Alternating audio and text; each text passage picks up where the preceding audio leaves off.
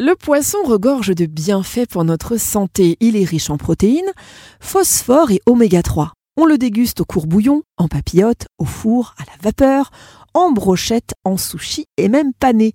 Mais que savons-nous vraiment de lui? Marion de Vitis, diététicienne nutritionniste.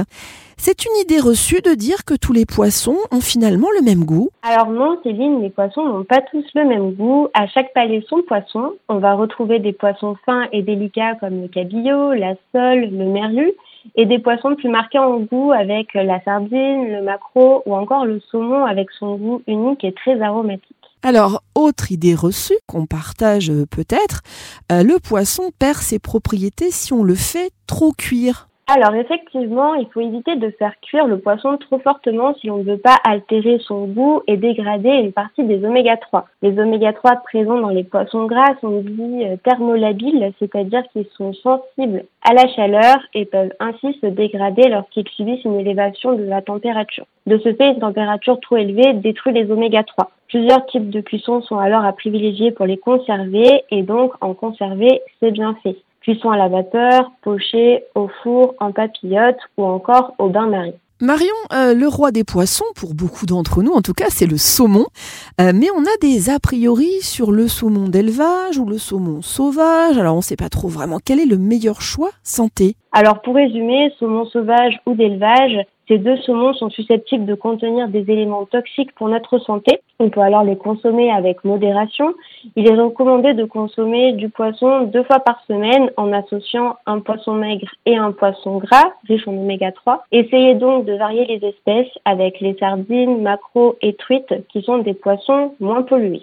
Si vous choisissez un saumon d'élevage, lisez bien les étiquettes, renseignez-vous sur l'origine et les conditions d'élevage ou optez pour un saumon labellisé. Si vous souhaitez du saumon sauvage, le saumon d'Alaska est celui qui s'en sort le mieux car la mer est moins polluée. C'est donc celui qui permet de bénéficier des bienfaits du saumon sauvage en limitant les méfaits liés à la contamination des océans. Alors une idée reçue largement répandue, là encore, on ne connaît jamais vraiment la provenance du poisson qu'on achète.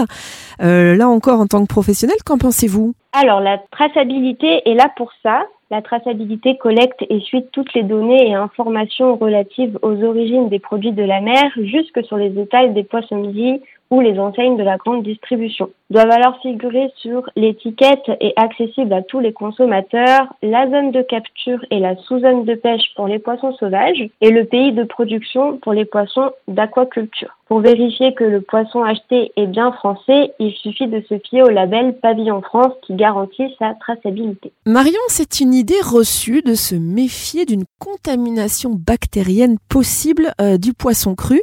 Je pense notamment au sushi ou au Alors non, ce n'est pas une idée reçue. Comme les viandes, les poissons sont parfois les hôtes de bactéries comme par exemple la listeria. De même, les salmonelles peuvent se retrouver sur des poissons plus très frais. Dans la majorité des cas, un défaut dans la chaîne du froid est à mettre en cause car la cuisson permet d'éliminer ces germes nocifs. Les risques d'ingérer une bactérie dans un poisson cru sont donc multipliés. D'autres menaces pour la santé sont dues à la présence de vers comme l'anisakis par exemple qui est présente dans de nombreux poissons. Néanmoins, lorsque le poisson est frais et bien préparé, les risques sont limités. Si vous ne consommez pas le poisson aussitôt après l'achat, congelez-le pendant au moins 24 heures. Cela limitera la prolifération des bactéries. Alors même si le poisson est un aliment santé, l'ANSES recommande de ne pas en manger tous les jours et de privilégier plutôt les petits poissons gras moins pollués.